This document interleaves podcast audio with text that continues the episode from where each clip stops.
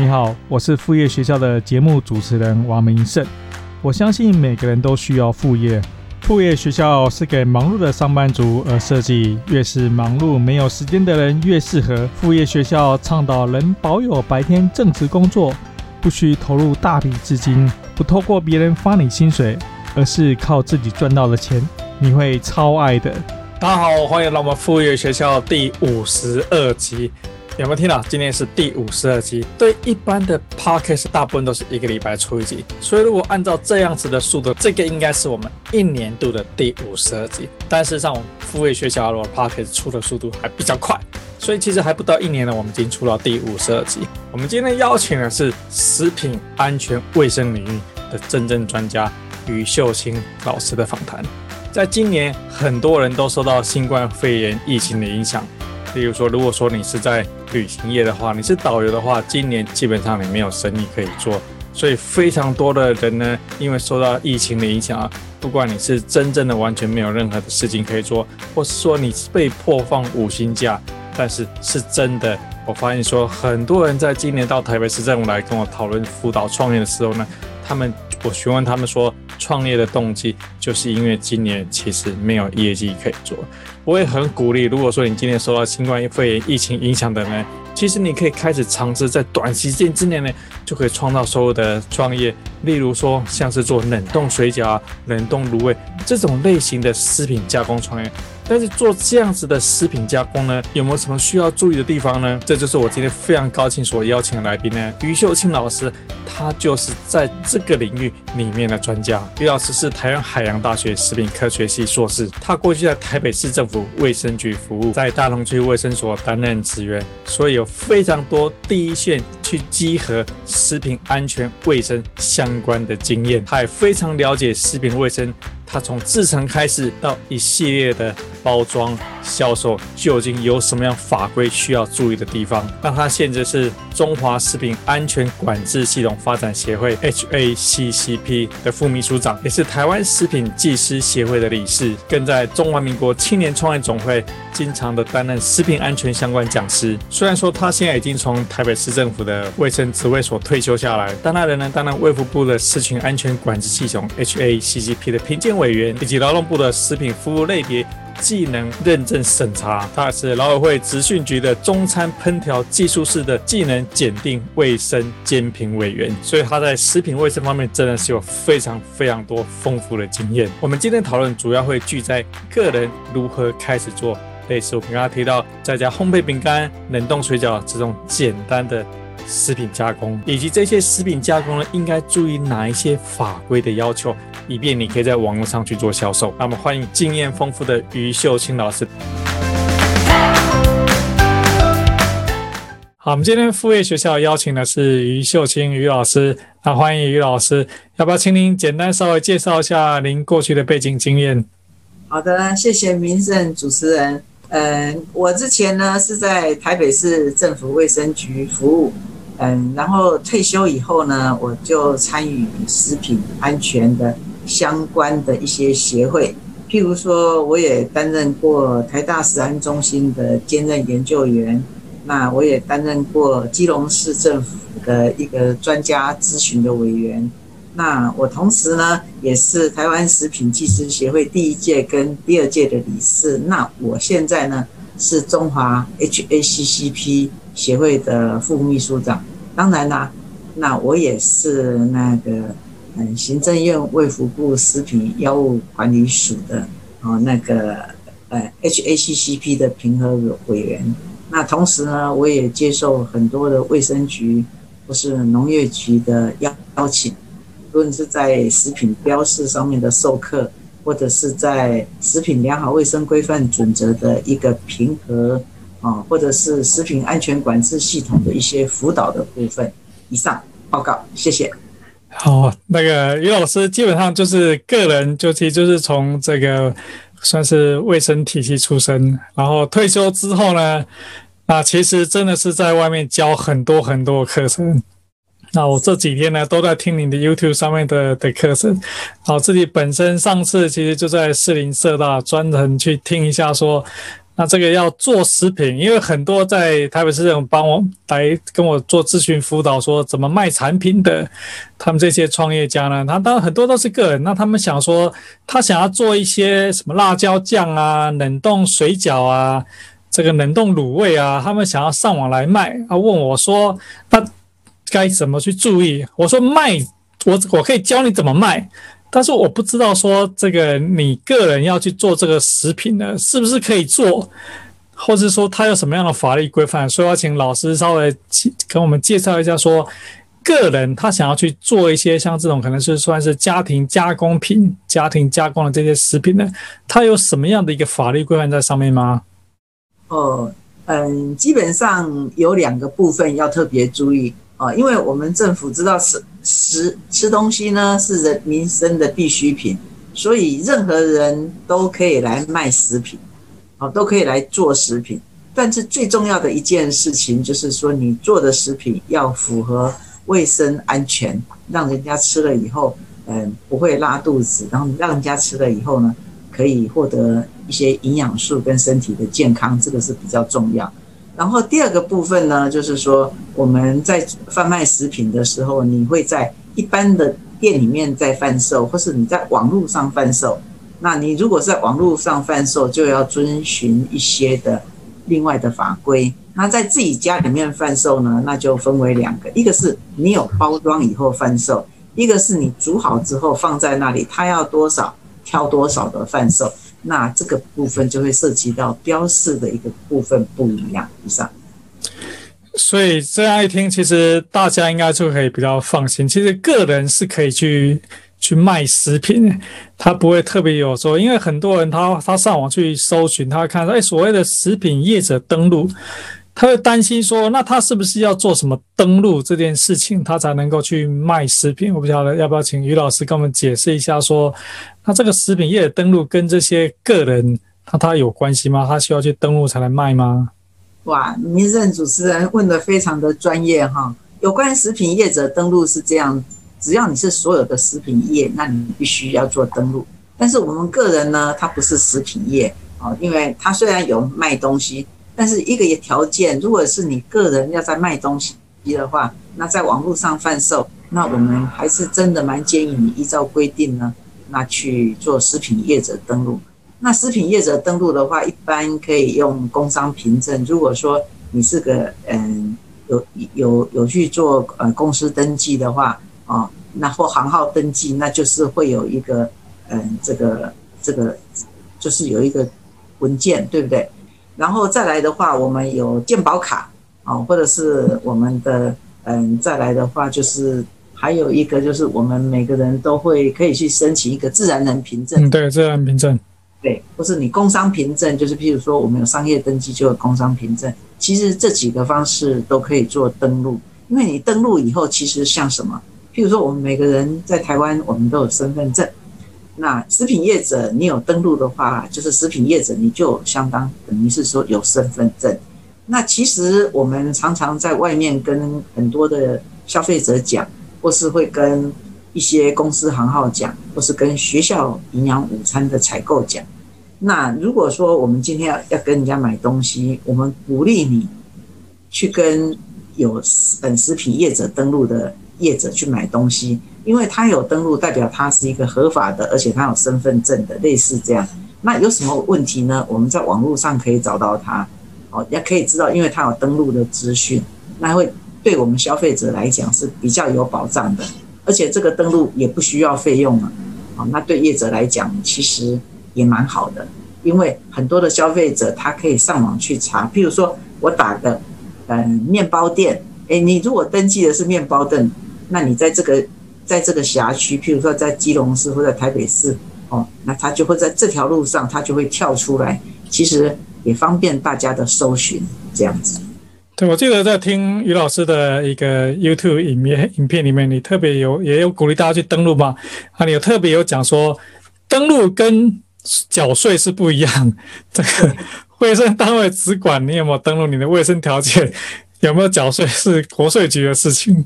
是是的，这个是确实确实是这样子，因为卫生单位不管税嘛哈，那但是国税局管税，那原则上你登录之后，国税局并不会因为这样子而查到你的税，你当然是不会的。对，所以即使是个人，我们还是鼓励说，因为你刚刚提到说，自然人凭证啊、健保卡都可以去做登录，所以并不是说你必须要成立公司或行号才能够去做登录。是的，是的。对，好，那另外想请教一下，就是说，那今天，比如我个人，我做，我想做冷冻水饺上来卖，因为网络上你看到很多什么张妈妈、李妈妈都在卖冷冻水饺嘛，这是一个个人创业的一个一个在家一个好的方法。那他做食品上网去销售呢？那他在制作了，因为你刚刚一开始就提到说你要注重安全卫生嘛，那他制作的时候呢？不知道于老师有没有什么样的一个建议啊，或是说一些要遵循的方式的，可以给这些人个人他制作食品可以去做去做了解的。嗯，事实上在，在做食品的时候，一个非常重要的就是我们刚一开始就提到了，就是它必须要符合食品良好卫生规范准则，一般就简称为 GHP。其实，在这个部分，他很强调是人员的部分要必须要符合啊，然后再来的话，就是你制造的一个过流程的部分，然后再来你的容器具的部分啊，那还有呢，就是说我们在整个一个包装贩售的部分，那其实，在整个一个食品制造里头，我们很清楚的了解，我们东西从采购进来之后，你要洗，然后要来切。然后可能要来炒，或是直接来包水饺，直接包。那包起来之后呢？你是用冷冻贩售，还是常温贩售，还是煮熟了之后包装来贩售，还是直接给客人吃？所以它有不同的行为。但是蛮重要的说，你买的时候，我们要重视什么？它会不会有物理性危害？会不会有化学性危害？会不会有生物性危害？如果有。那我们要怎么样来预防这三大类的危害？哦，然后变成你的产品是没有这三大类危害，或是这三大类危害非常的低，然后我们再来做一个洗切啊，然后再来做个煮，然后这整个过程呢，其实也都不断的在降低这个三大类危害，也避免这三大类危害能够进到我们的食品的一个制成当中。那这个部分呢？那就要靠食品良好卫生规范准则来做一个规范，然后你这样子就可以生产出一个蛮卫生、蛮安全的一个食品，这样子。所以它这个规范是属于是说自己规范自己，算是一个良好的一个方向，还是说它必须政府也会说要去做稽核啊，要去做认证，或者说什么第第三方单位会去做认证啊？证明说你真的是有照这个规范来讲，我不晓得他是怎么运作的。哇，太厉害了，太厉害了！我们的主持人非常的专业哦。对，我们是很不懂的东西，好的。没有错，食品良好卫生规范准则呢，它是一个在食品安全卫生管理法向下的一个执法。那我们知道，我们国家有宪法，然后很多的法律，那食品安全卫生管理法也是也是在宪法底下的。那食品，呃，食品粮，呃，食品安全卫生管理法是管理所有的食品业。那食品业有哪些啊？比如说，我们做在做食品的，或是在做食品添加物，或是在卖食品添加物的。那还有呢，就是我们要来装食品，或是装食品添加物的食品器具、容器或包装。那最后呢，我们知道食品器具、容器。可能要清洗食品，可能要清洗，那我们可能会用到食品用的洗洁剂。哦，那这四大类的业者呢，都是要规范，都要必须要符合食品良好卫生规范准则。那食品良好卫生规范准则呢，它就是一个法律，就是必须要遵守的一个法规。那这个法规呢，那一般呢是所有的食品业者都要遵守，不管你在家里面自己做，或是你成立公司行号，那基本上呢。你要符合规定，它并没有说你要参加什么验证，或是说你必须要怎么样通过一个评鉴，没有。那基本上呢，就是我们做任何做食品，那食品业它就必须要符合食品良好卫生规范准则，就有一点像说，哎，骑机车要戴安全帽。那至于你的安全帽是三百块或是三万块，那原则上就是你要可以保护你的头部，那。是这样子的一个意思。所以食品良好卫生规范准则，那这个在网络上可以查得到。那这是呃卫福部的一个规范。哦，那这个规范呢，就是希望所有的食品业者呢，你如果能够先了解之后呢，你再来做食品，那你在这个过程当中，你会很清楚的哪个是该做的行为，哪些是不该做的行为，哪些是我们必须要遵守的一些行为。我认为这是一个蛮好的东西，但是唯一可惜的是，所有的食品业者并不需要上课，你就可以担任食品业。可是我现在这边要做个呼吁一下，农委会针对小农加工厂，哦，是在农地里面开加工厂的这些小农，他们必须要先受四十个小时的教育训练，然后受完教育训练之后呢，你如果考试合格，会给你一张证书，然后呢，你就是变成成为小农加工厂的一员，那你可以成立小农加工厂。可是，在我们食品业呢，因为我们知道。这个食品就是吃东西呢，是一个人的一个基本的权利嘛，哈，也是一个基本生命存活的要素嘛。所以在这边呢，并没有被规范说，哎，你要做食品，必须要先上完课，你有这个知识才可以做。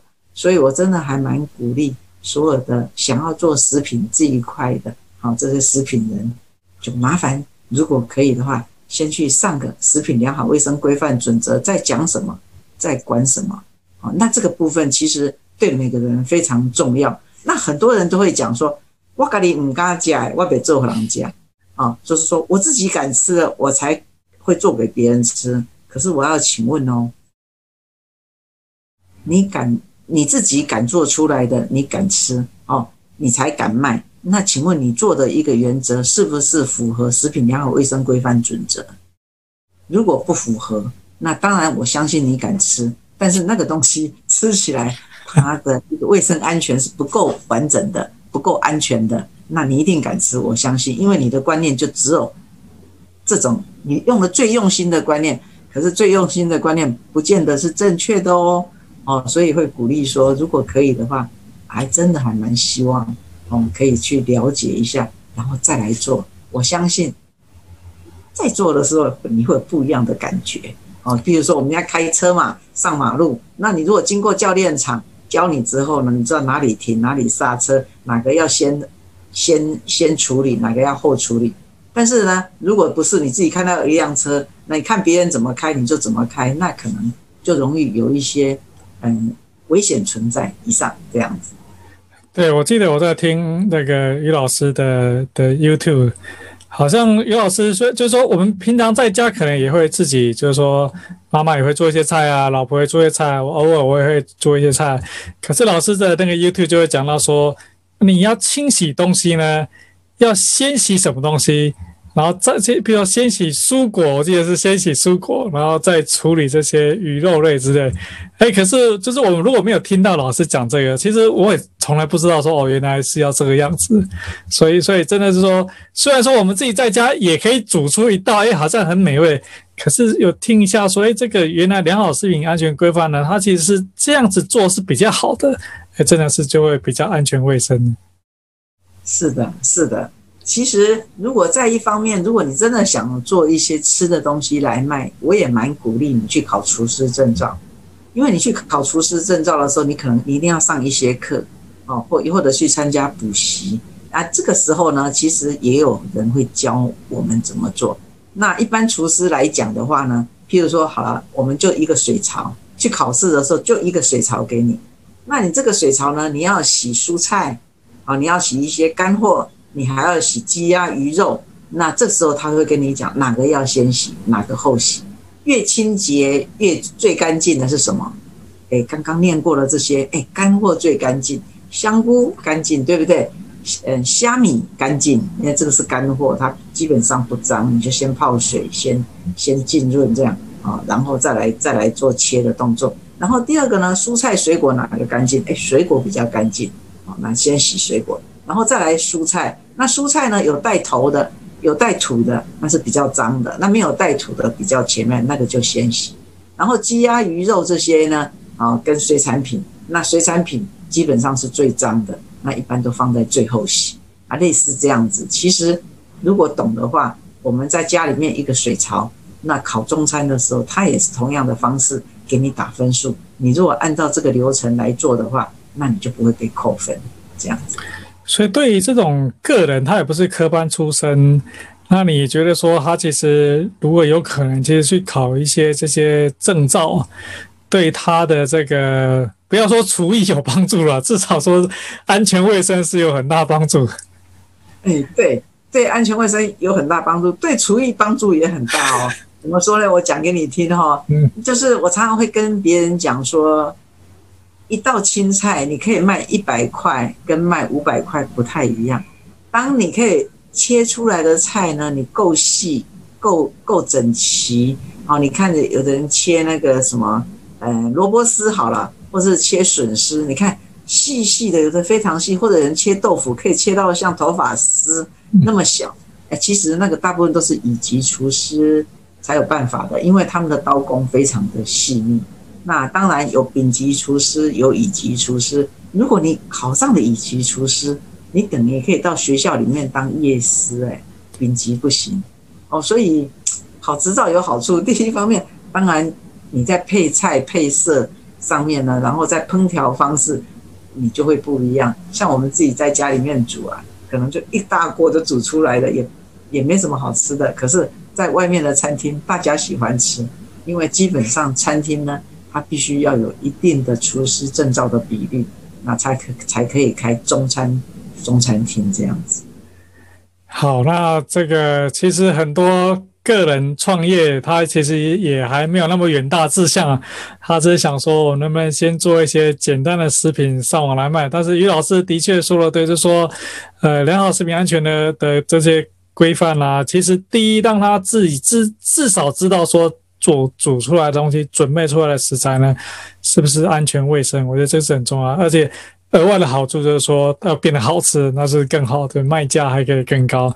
所以说，接下来就想问一下，说，那在个人在制作食品的时候，不管是要做水饺、呃饼干、面包、蛋糕这些东西呢，那他是不是要如何去建立一个，是不是有一个制作的流程，做一个好的 SOP 呢？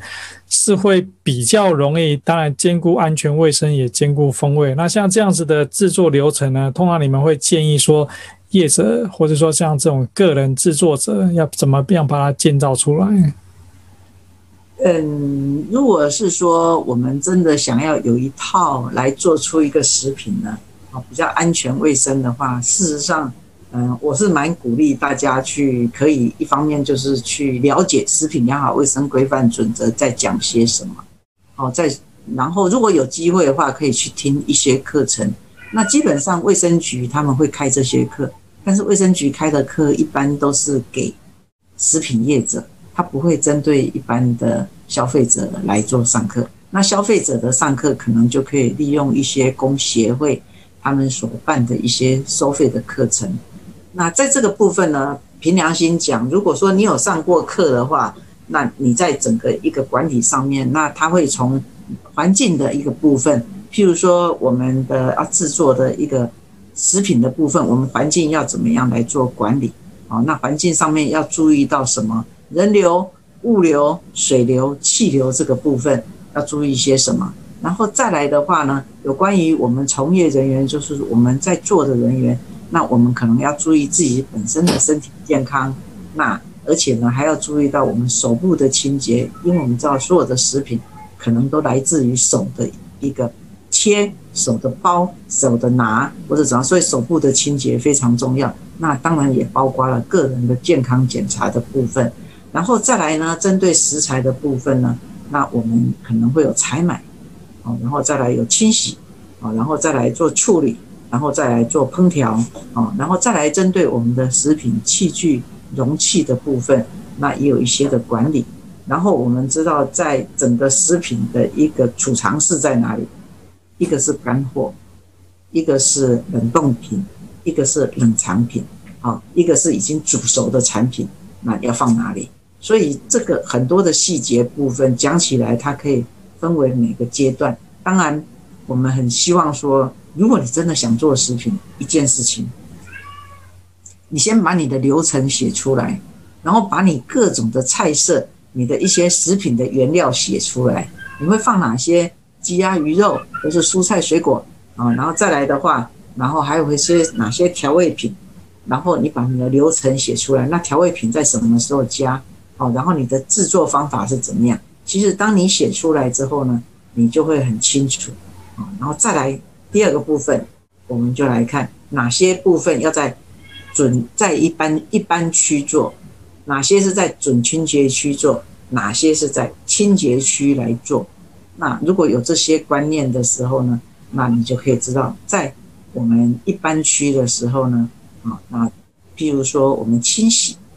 啊再来做一个，在洗的时候是最脏，在验收的时候，然后再来准清洁区，就当你洗好了之后再炒的时候，啊，然后再来你清洁区呢，都是当你煮好之后，然后你准备要上菜的时候，那个时间呢是食品再也不能加热了，它就是等着给给给想吃的人，或是给的给消费者，或是给家人吃的时候，那这个时候的一个环境。跟等待的时间，啊，那个变得非常重要，因为我们知道大自然里面都有微生物嘛。那微生物喜欢就是什么？它也要活啊，所以它会存留在一些有水活性的，哦，在有一个高蛋白的或者是高糖的，哦，它喜欢在这些食物里头呢，它存在着。然后呢，这些你存在的那有些是食品中毒菌，它可能随着时间。呃，而它会繁殖，哦，随着温度适合的话，它会繁殖得更快。那你如果没有给它冷藏起来，或是没有给它冷冻起来，或是没有快点给客人吃掉，或是或是嗯给消费者吃掉，那这样子的话，那可能就会造成食品中毒。当发生食品中毒的时候，就不太好玩了。为什么？因为可能会被移送法院哦。那移送法院，那为了做吃的而被判刑，那就划不来。但是如果要你赔偿的话，也划不来。为什么？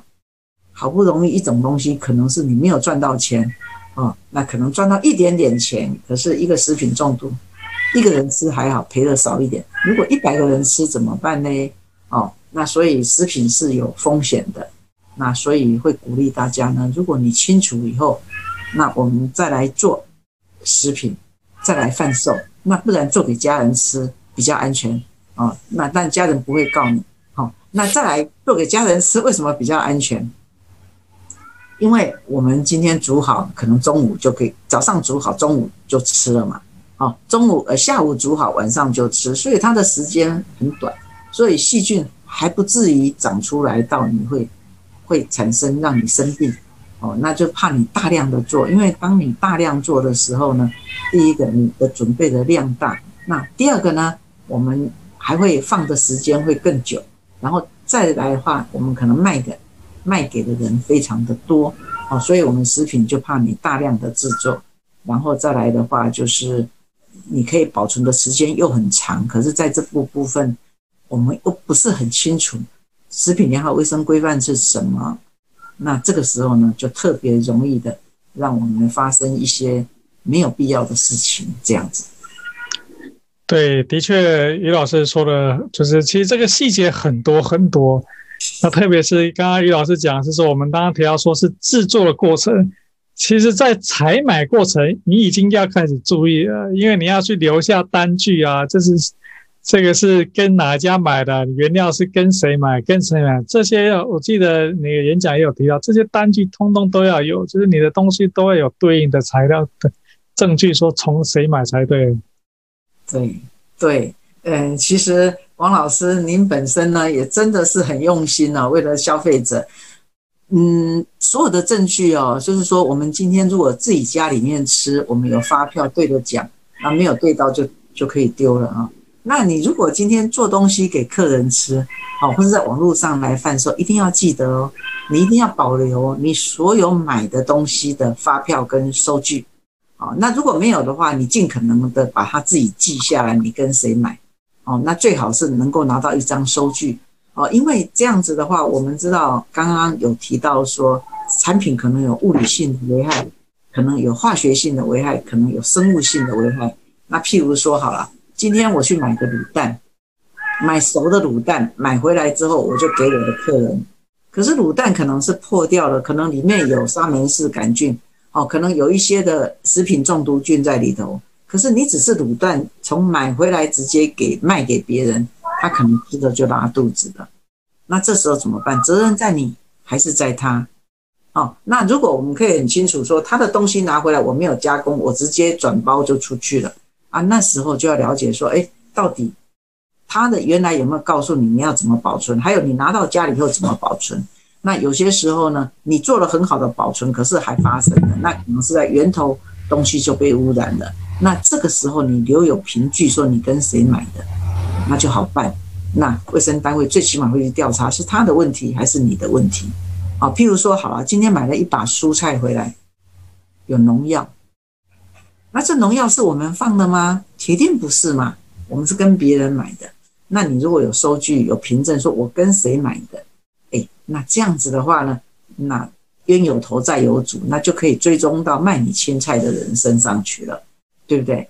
那所以，我个人觉得说还蛮重要的，就是说，我们买任何东西，如果你今天是个营业的啊，你买任何东西一定要保留你的收据或是发票。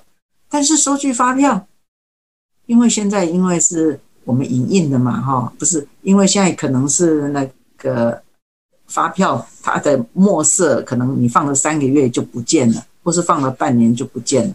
那我们法规有说，现在要放五年，要保留五年。那保留五年，我相信五年后发票都变成一张白纸，所以我们希望你保留的时候，一件事情用照相保留，哦，那个我们可以存在我们的硬碟里头，然后依照每一天这样子。那这样子的话，最起码我们留有收据，可以保护自己。那这个是非常重要的哦。那。发票或是收据里头，一个要保留有哪些东西？第一个，对方的名称；第二个，我们买的东西的品名是什么？第三个，哦，那你要有那个买的量，你买了一公斤还是买了一百公斤？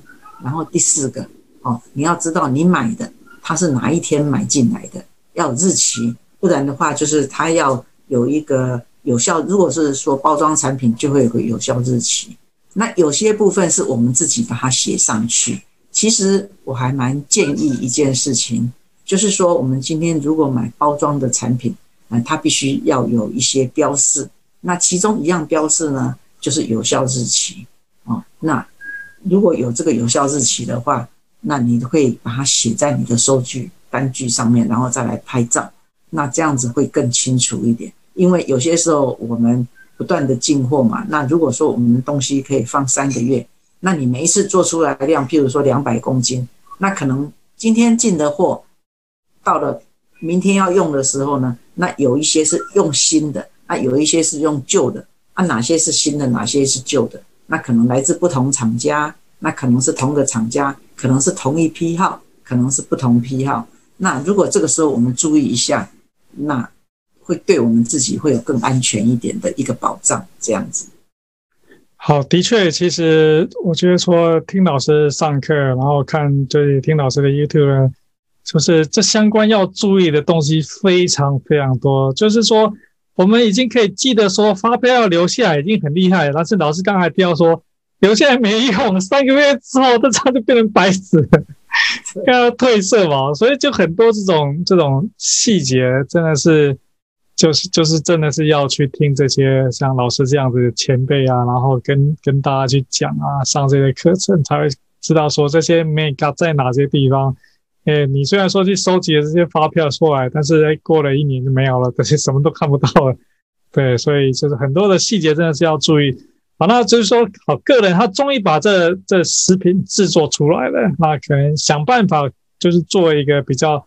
安全卫生的东西，那他做出来，他其实是要上网卖嘛。因为大部分现在年轻人想要创业，他都不会想说做了饼干去菜市场卖嘛，他一定想说，那我去虾皮啊，我去露天啊，我去网络上开店去卖。那他想要在网络上开店卖，那他这个一定是个包装产品嘛。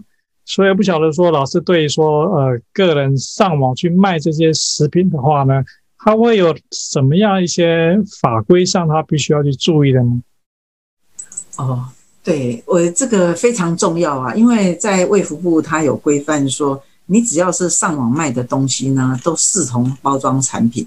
因为我们上网卖的话，你不晓得谁来跟你买，可能是离岛的，那可能是国外的，或是可能是嗯、在你邻居也有可能。但是你上网卖最主要的一个目的呢，你希望卖的量大，那卖的量大，它的风险性就大。所以卫福部特别的讲，你只要是上网去卖，一个原则，它就视同保，就一定要做完整的食品标示。那完整的食品标示有哪些？第一个你要有品名，第二个呢就是要有内容物的名称。那你放了些什么？譬如说我今天做出来的贡丸，我贡丸贡丸里面放了些什么？那你必须要把贡丸的名。里面的一些成分从多到少，哪个最多就写在最前面，哪个最少就写在最后面。然后再来，你这一包东西有多少的量，或是几个？好，所以他要求的是净重，而不是毛重哦，净重啊，或是容量或数量。那再来，你有没有放一些食品添加物？啊，如果你有放的话，没有关系，食品添加物不是坏的啊。我老师要特别讲。食品添加物它有其必要性，会增加食品的可能是安全性，可能是让它的让它的一个风味会更好。那譬如说好了，你如果每个人都要吃新鲜的蔬菜，那你在住在冰天雪地的那个南极、北极怎么办呢？啊，一定没有东西吃嘛。哦，所以它必须可能就会穿烫啦，可能会变成其他的方式，呃，变成一种一一种。蔬菜的加工品啊，这个是绝对有必要的哈。那只是我们用的量，那适可就好了，不要不要太多的量。好，那这个部分，然后再来的话呢，这包产品谁做的？我们必须要有把这个制造厂商或者是负责的厂商的名称、电话号码跟地址要出来。哎，你可能会问说，老师，为什么负责厂商也可以，不一定要制造厂商，因为我们知道啊，有些时候呢，如果是个经销商，他可能不见得会让人家知道制造厂商是谁。但是我卖的东西，如果说你们觉得我的东西好，每个人都去跟制造厂商买，那我铁定没生意。所以呢，我们卫福部还蛮有人情的，他会说，负责厂商啊，哦，国内负责的厂商，哦，可以，你写出你的名字、地址、电话，你不一定要写出制造厂商。那你要两个都写可以吗？当然可以，哦，当然可以。那一般的话，只写负责厂商的，你就必须要把制造厂商在食品业者登录的系统里头要登录出来，要给卫生单位的人知道。哦，那因为卫生单位人才可以做管理，哦，那这是一个基本要的。然后再来，你要写出原产地，哦，原产地是哪个国家？那你知道，有些时候呢，你咖啡豆。从伊索比亚进来的生的咖啡豆，但是来台湾烘焙炒过之后呢，就变成熟的咖啡豆。哎，这个时候就叫实质转型。当实质转型的时候，你在你的产品、你的原料的地方，你可以写咖啡豆伊索比亚，然后在你的包装袋里面，就是说，呃，原产地，因为已经实质转型了嘛，你就写台湾。哦，那这个部分哦，有点复杂，对不对？不好意思，对，就是这个就是食品标示的一些比较美感的部分然后。那这个，那再来还要写什么？一个包装产品可以吃多久？哎，有效日期要写出来。那有效日期要写在哪里？给大家一个秘诀：如果你这一包咖啡豆可以吃三个月，那你把有效日期如果写在开头的地方，要小心。消费者会不会一刀把它剪掉，把有效日期剪走了？那变成自己包产品就变成没有有效日期。所以各位在包有效日期的时候要特别注意一点，要标示在，如果你不是一次性可以吃完的，我们希望你标示在别人捡不到的地方，不会说一开口它的就不见了啊。然后第二个部分呢，有效日期法规有规定，不可以用贴的哦，要用打印的。因为他怕贴的掉了，人家不知道，好，也怕人家不动不动就换日期，那东西永远不会过期，所以有效日期要用打印的哈。然后再来的话呢，那各位消费者也要注意，你要开封有效日期的时候呢，不要把有效日期剪掉，好，它如果在头，那你就用尾巴开，啊，类似这样子。然后再来，如果是包装产品，啊，那你可能要标营养标示。那营养标示有些复杂哈，那可能就是，呃，第一个可以先去看别人怎么标，然后第二个呢，你可以算出你的产品的营养标示是怎么样，让每个人在吃饮食的时候呢，在买东西的时候可以了解我这一包产品的热量啊的蛋白质跟碳水化合物，还有这些的情形。然后再来，如果你是基因改造的东西，那我们就要标示基因改造啊，譬如说。你今天买的是豆腐干、黄豆类的东西，是不是机改的？如果不是的话，啊，那你如果是机改，你一定要写；如果不是机改的，你可以不写。啊，但是没有不写的时候，你要拿提得出证据说你是非机改的。啊，然后再来的话，还有一项是最多、最多、最麻烦的，就是其他经中央主管机关公告的事项。好，我们刚刚看，咚咚咚咚，一共有九项。那第十项呢，是不断的长出来，那所以我们奉劝所有想要做食品的，那我们一定要把，嗯，我们卫福部的官网变成我们我们的最爱。好，如果它有什么样的一个标识的改变或干嘛，它会通知我们。好，或是我们可以加入它的，把它变成是我们自己的 email 的，或是我们愿意变成他的好友，那他也会做一个通知的部分。好，那其他经中央主管机关公告的事项，我在这边举个例子好了，就是过敏原的部分。我们知道包装产品，那有些是加工产品，你根本不知道它有什么。像老师本身对芒果过敏，那有的人对虾子过过敏，对甲壳类过敏，有的人对对对对奇异果过敏，好，有的人呢，嗯，对小麦过敏。所以这个过敏原的部分，目前政府有规范说，有十一项是一定要标，那有四项是建议标。那你有标的话，那消费者买到产品他会看，如果有这个东西，我们就不买。那请各位千万记得一件事情，不要想说我标了过敏，人家不买。各位，如果他有过敏，你宁愿他不要吃，因为。如果他吃的有问题，还是找我们算账啊，对不对？哦，所以该标的部分，我认为你标清楚，他觉得可以，他就买，你不差这个客人哦。但是你要清楚的让他知道，那以上这些是这些东西是针对有包装的产品。那你如果是散装的产品呢？我在家里面哦，嗯的店面里面来卖，那这个时候你就不要标示这些了，你只要标两个，第一个品名。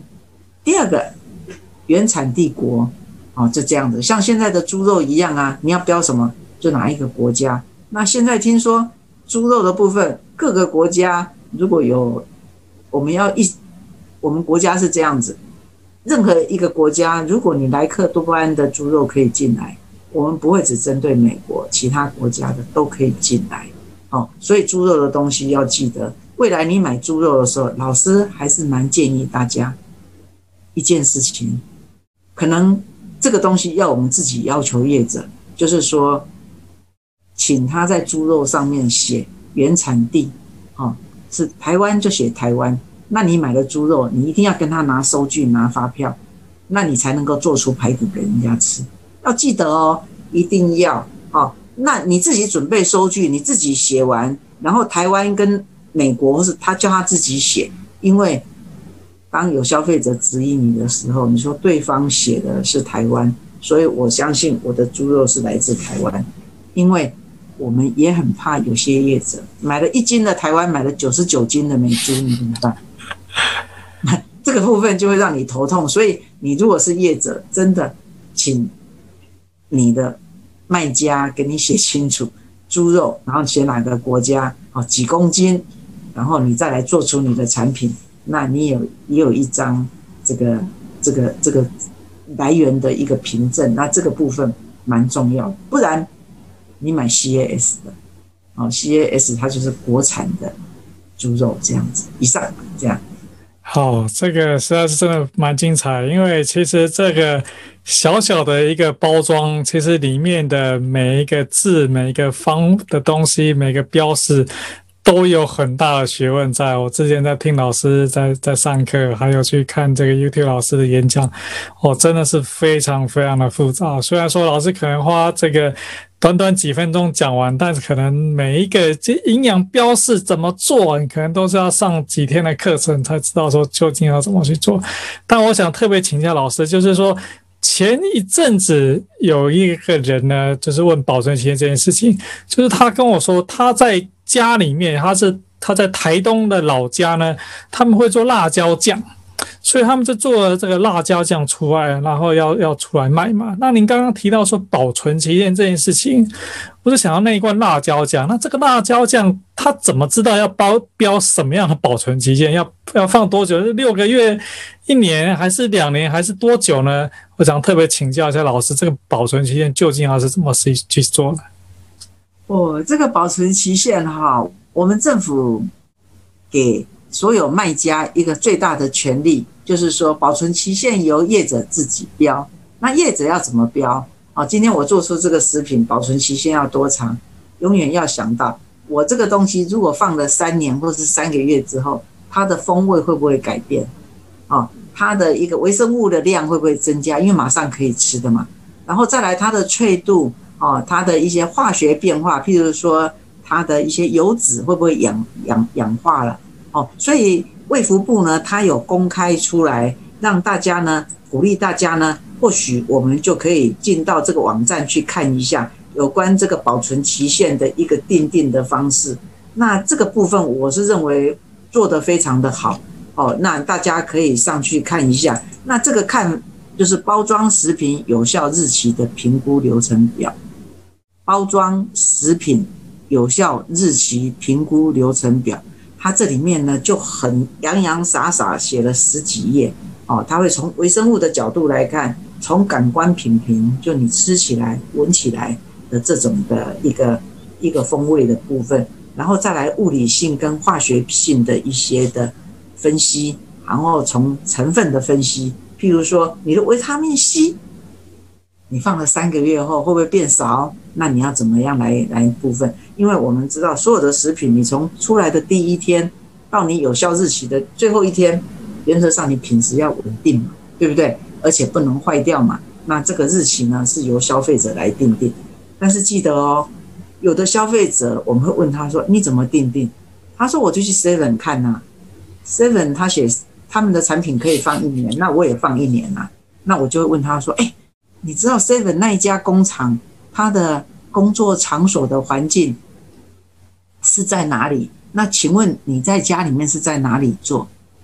诶，有的人他就恍然大悟说：“哦，对哦，Seven 他们可能很多东西委托别人做，那可能戴着帽子，然后在无菌室里头，或是在一个很高高规格的厂房，都要换工作衣服，然后落菌也很少，然后都有。”都有特别注意人流、水流、物流。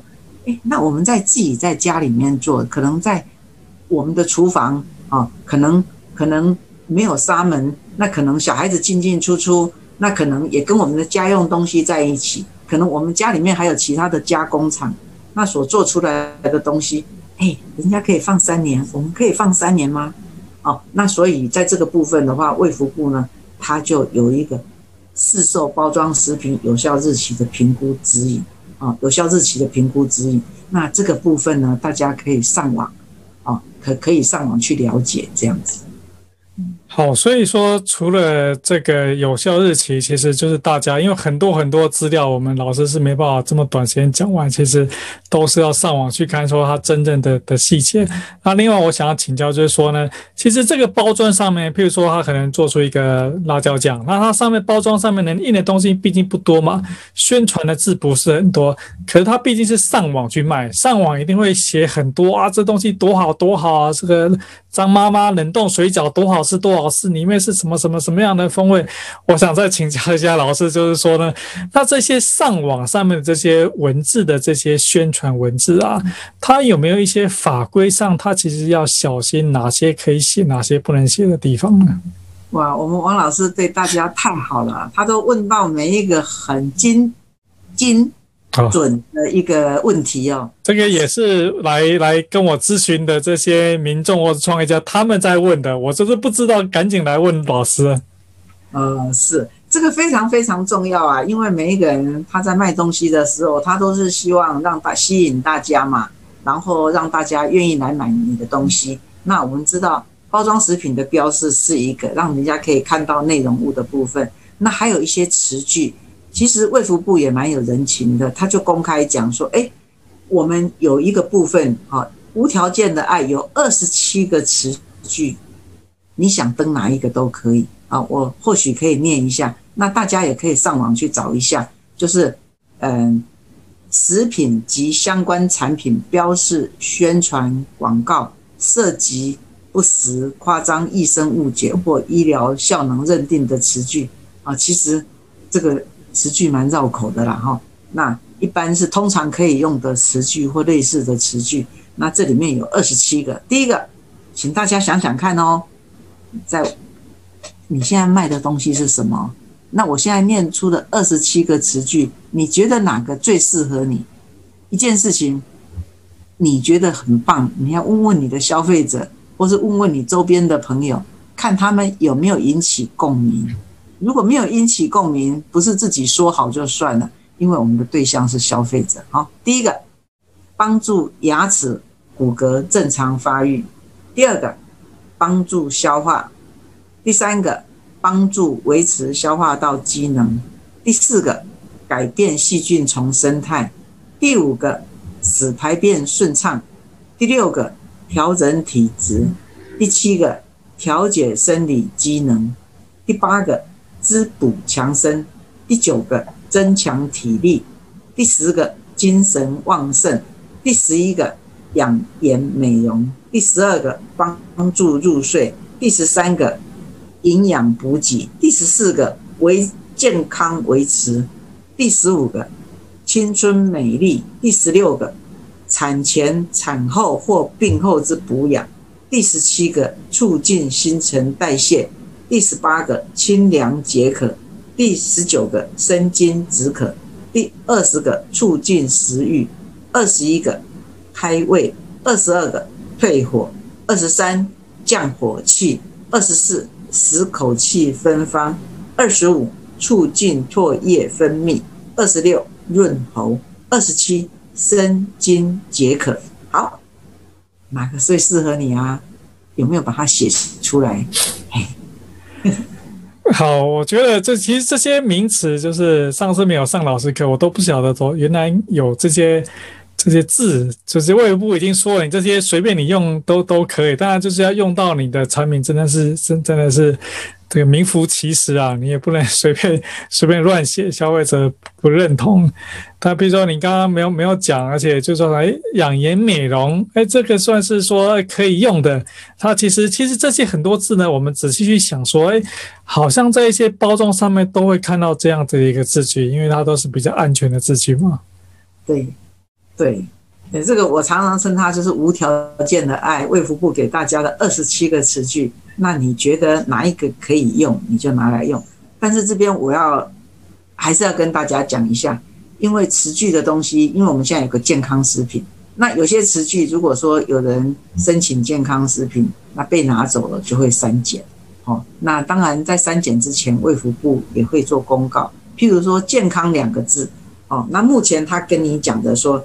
我们这边有个健康的词句，就健康维持可以用，但是记得“健康”两个字被健康食品已经被拿走了，所以你不能够在你的产品上面，在食品的品名上面写个“健康”啊，这个不要哦。那“健康”两个字不要随便利用，呃，随便来引用，因为“健康”两个字被小绿人拿走了，所以你在市面上看到很多小绿人的标签哦，那个东西健康食品。不过我还是会鼓励大家，如果一样的饮料，那鼓励大家还是买健康食品的饮料，可能它会有一定的保健功效，那是被肯定的哦。那这个部分也是小小的宣传一下啊，因为毕竟要申请一个健康食品，要花很多的财力啊，或是一些资料的收集啊，一些的验证出来说代表它有这个功效，那它才能够申请健康食品以上。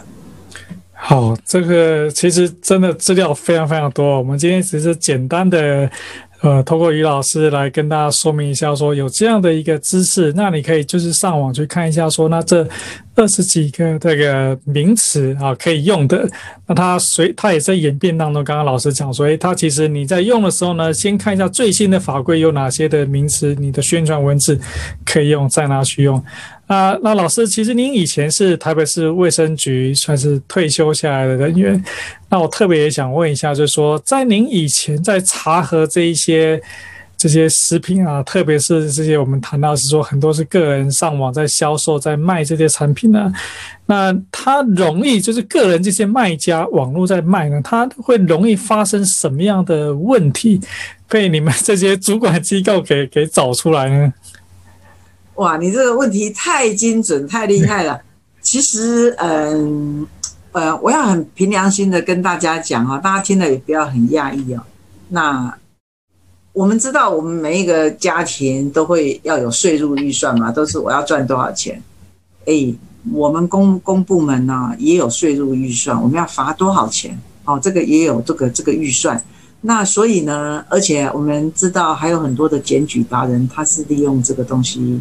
来养活自己的，哦，所以大家一定要特别的小心哦。就是说，我们要避免怎么样？那最容易在网络上贩售会被违规的部分，第一个就是夸大疗效，就夸大。其实食品呢，它是讲色香味这样子，哈，色香味俱全。那记得卖食品，我们不要去抢西医的生意。那西医呢，它是为了治病。你想想看，一个药品它会变成药品来治病。那它本身要经过提炼，而且它还要吃一段的时间才会有效果。好，那这个部分，那中医也一样，中医今天它可以用中药材来治病，也是要经过医师的诊断，开了处方，要吃一段时间会有效果。好，那所以我们食品如果要像中医一样，要跟西医一样那么有效果，你要吃多少？中医。他们针对药材来做处理，那我们只是偶尔吃一次十全大补汤，那就要有那么好的效果，我想是不太可能的。而且你如果体质不合适，你吃太多，可能也会有一些生病的情形哦。所以我们记得不要去抢中医的生意，不要去抢西医的生意。所以我们在广告里头二十七个词句可以用，你千万不要在广告的词句里头涉及到医疗效能。或是夸大不实，那这个部分非常重要。然后在网络上贩售呢，其实理当就应该要有一些标示。好，那其实卫福部呢，它有一个规范，就是以通讯交易的方式来订定食品啊或餐饮服务业的定型化契约，它有一些应记载的事项，有一些是不不得记载的事项。那如果大家愿意了解的话，可以去看一下。因为在这边的话蛮重要的，就是说，在这边很重要的一点就是说，我们必须要符合它的一个规范。如果你不符合的话，那如果有人检举的话，那也是不符合规定的。哦，那这个部分是常常要被罚的。然后第二个部分呢，你虽然在网络上来做贩售，那卫生单位还是会做一件事情，那会做什么事？他也会买你的东西。他会当做消费者来买你的东西，然后再看你的产品，那是不是有完整的标示？然后呢，卫生单位甚至会到你的现场去看你有没有符合食品良好卫生规范准则。哦，所以大家一定要知道，虽然我们是在家里面来做东西来做贩售，但是我还是蛮鼓励大家，第一个你先了解法规，然后你来做，或是你已经开始做了，我们还是鼓励你去了解法规。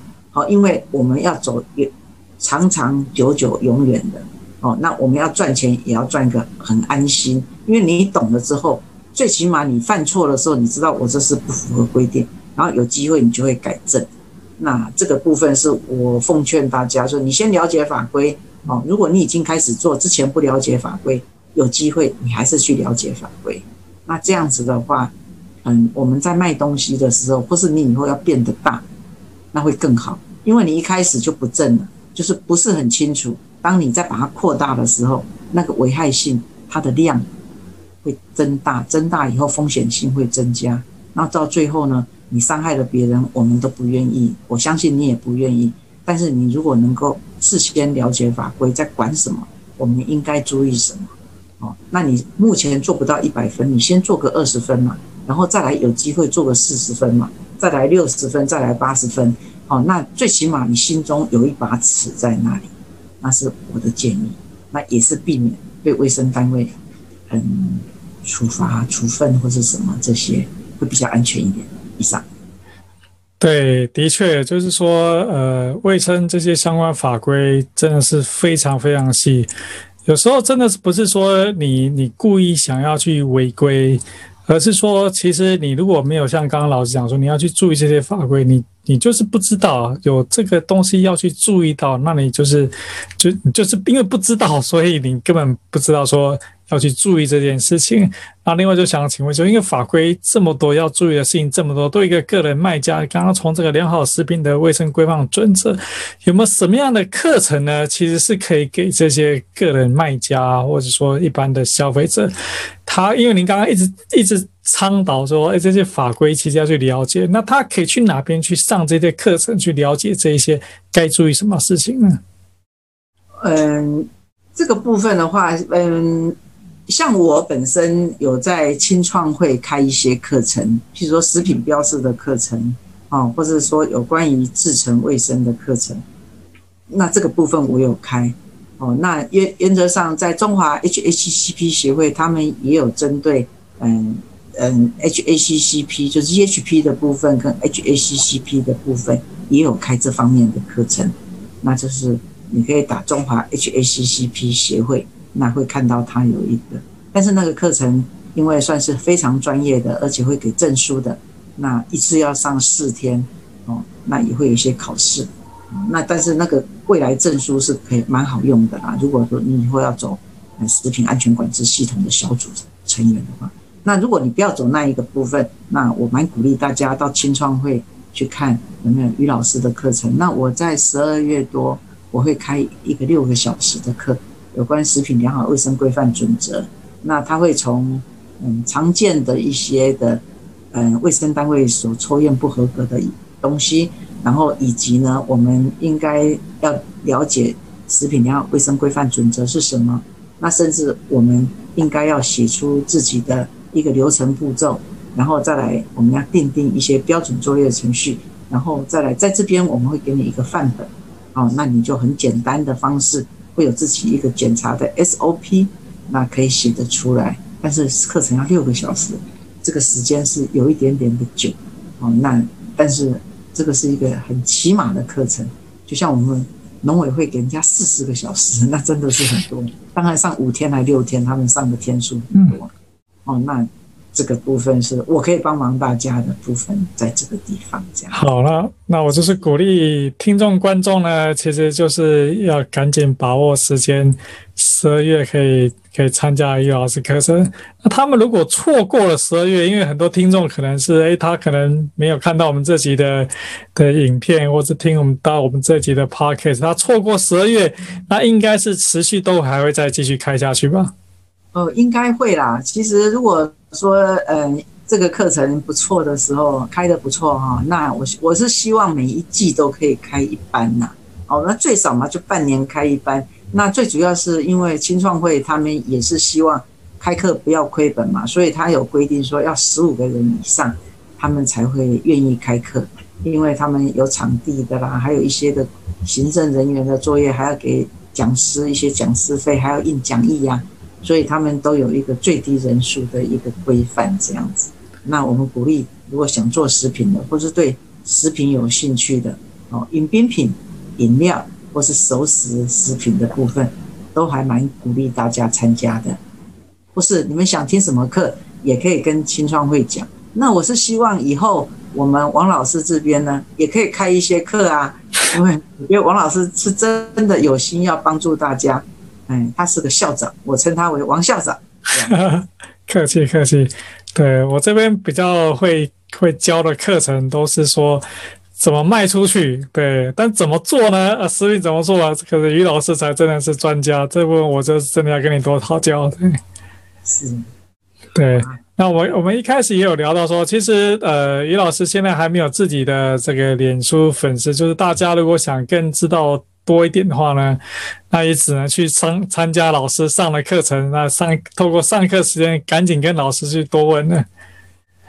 对对对，目前我还没有我的专专属的粉丝啊，还有粉丝上过我的课的人大概已经有上万个人吧，只是呃，我平常也很忙啊。所以我就没有经营脸书，呃，脸书也是我私人的，并没有说针对那个。但是，呃，我要很诚实的讲，只要当过我学生的，那基本上他们什么问题会问我，我都会帮忙，因为我觉得这个都是分享吧。这样子，嗯，是啊，是啊，是啊。好，那我们今天真是蛮谢谢于老师花了这么多时间，我们也聊了一个多小时。但是我知道说，其实一个多小时是真的不够，因为您一个很简单讲的这个东西呢，真正要开课讲起来就是几个小时。所以鼓励大家今天听到不管任何的概念呢，其实就是上网去找一下这些法规，它究竟讲什么，去详细去看这些法规。好，谢谢于老师的时间，谢谢。好，谢谢，谢谢我们主持人。听完了这一集呢，你有没有觉得真的是谈非常非常多？你可以上网在 YouTube 频道呢搜寻一下他的姓名，你就可以找到其他好几场他在不同的场合授课谈有关食品安全的内容，每一场都是满满的简报。我也听过他的一次课程。真的是非常非常非常多的内容，让你笔记抄都抄不完。但我们听完这一集呢，其实有三点可以学一下。第一点，你就可以放心，其实，在法规上呢，个人你完全是可以去制作食品加工来贩卖，你不需要有食品业者的登录，当然有登录会是更好。等于是给消费者一个保障，你也不需要有食品制造工厂。有些人会担心说，我需不需要一个工厂？我需不需要委外工厂，你才能够制作这些食品？其实不需要了，个人你在家里就可以制作食品来做销售。但很重要的第二点要学习下来，就是你一定要了解食品良好卫生规范准则，因为这是所有食品业者呢，通通都要遵循的做法。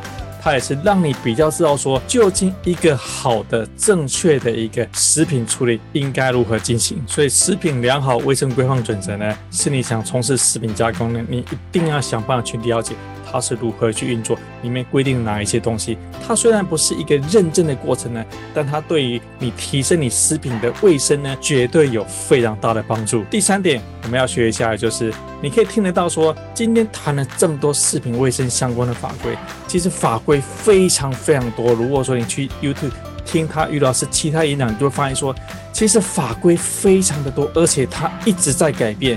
如果说你没有一直更新到说哪一些最新的法规，或者是说有些事情、有些法规内容，其实你根本压根没有想到说有这样的法规。所以我非常推荐，如果说你常从事个人食品加工，在网络上销售的话呢，可以去参加有关食品卫生的课程。包含说于老师在青创总会所开的这个食品卫生课程，我也会在我们这一集的节目网页里面呢，把链接贴给大家。或是说，你可以在寻找台湾各县市在其他地方有没有开设这种类似食品卫生安全相关的课程，是属于个人可以去参加的课程。我相信只要认真去找，应该都可以找到这样子的课程。所以今天我们学习到了三点：第一，个人是真的可以制作食品，不用担心法规上限制你不准制作食品；第二点，但是你想个人制作食品呢，一定要去注意食品良好卫生规范准则上面所列的东西；第三点，法规跟所有的准则谈非常非常多的东西，但很多的细节，其实我建议你去上课，让真正专家来告诉你说有哪些法规细节，而且便于说你有问题。也可以赶紧询问他们。听完这一集，我真心希望这一集能够帮助到现在你可能还遇到新冠肺炎疫情受到影响，在家其实你还很慌张，未来不知道怎么办的人，其实就可以从今天开始真正开启你的食品加工，也学习到说如何注重你的食品卫生以及食品相关的标识呢？你可以想办法把你的产品放在网络上去做销售，替你自己创造另外一条路出来。好，我们今天这一集录到这边，谢谢大家。